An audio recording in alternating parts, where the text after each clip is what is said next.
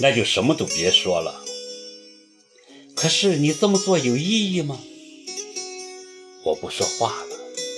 说实话，我也不知道自己为什么要这么做，就像是冥冥中有人指使我一样，让我丧失了根本的自制力。我控制不住自己燃烧的心。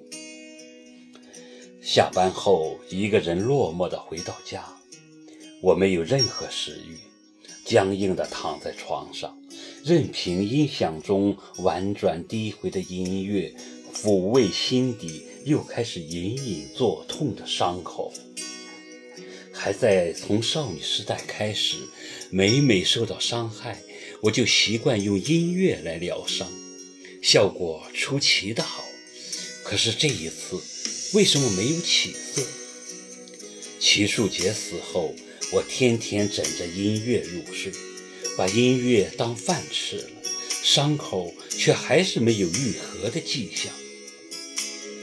直到这一刻，我才恍然意识到，齐树杰已嵌入我的生命，他已经在我的生命中生了根。我从没试着爱过他，却被他的爱桎梏了四年。如今他的爱已逝，我的心也就被掏空，只留下个物是人非的现实，让我无法面对。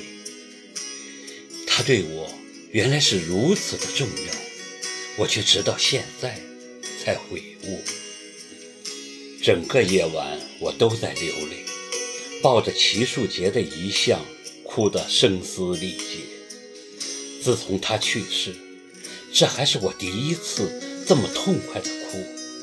然后，我想起了从前的很多事，他对我的宽容和迁就，娇惯和宠爱，迷恋和痴情，一点点的全浮现在我脑海里，而我对他却只有冷漠和嘲笑。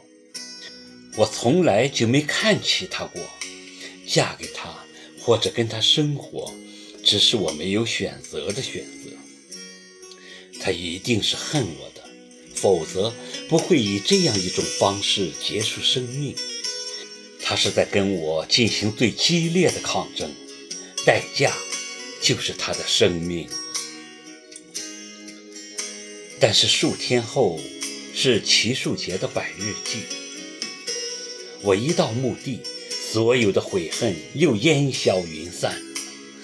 齐树杰的坟紧挨着叶莎的坟，墓碑连着墓碑，两个人都在墓碑上笑意盈盈地瞅着我，就像那天两人横尸太平间一样，用最残酷的冷漠嘲笑我的愚笨和迟钝。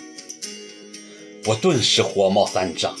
花也扔了，冥纸也没烧，叉着腰，恶狠狠地瞪着这对安息了的狗男女。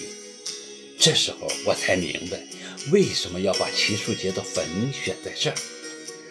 我是潜意识里要提醒自己，不要忘记这仇恨。无论如何，不能忘记这恨。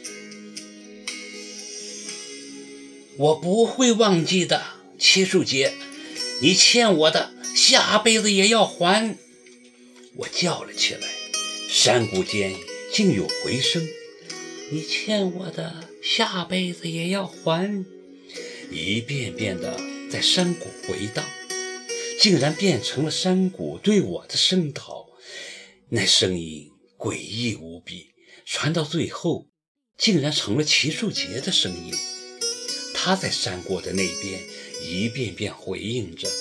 你欠我的，下辈子也要还；你欠我的，下辈子也要还。我顿时毛骨悚然，吓得夺路而逃。刚转身，就跟一人撞上了。我尖叫起来，把对方也吓了一跳。你干什么？对方很不客气地质问道。我这才定下身，看了那人一眼，是个男人，很面熟。你看到鬼了？那男人略带嘲讽地瞅着我。你才看到鬼了呢！我魂魄着了地，回过了神儿，抬头看着这男人，脑中顿时火花四射。叶莎的丈夫，今天是齐树杰的百日祭，当然也应该是叶莎的百日祭。我怎么就没想到呢？更莫迟。我下意识地回头看了看叶莎的碑下角，赫然刻着她的名字——白考儿。这家伙也在齐树杰的碑下角看到了我的名字。还念了出来。你这样是很不礼貌的，先生。我瞪着他，礼尚往来嘛。你不也看了吗？他瞟了我一眼，把花随意地扔在叶莎的杯前，然后一语不发地跟王七对视。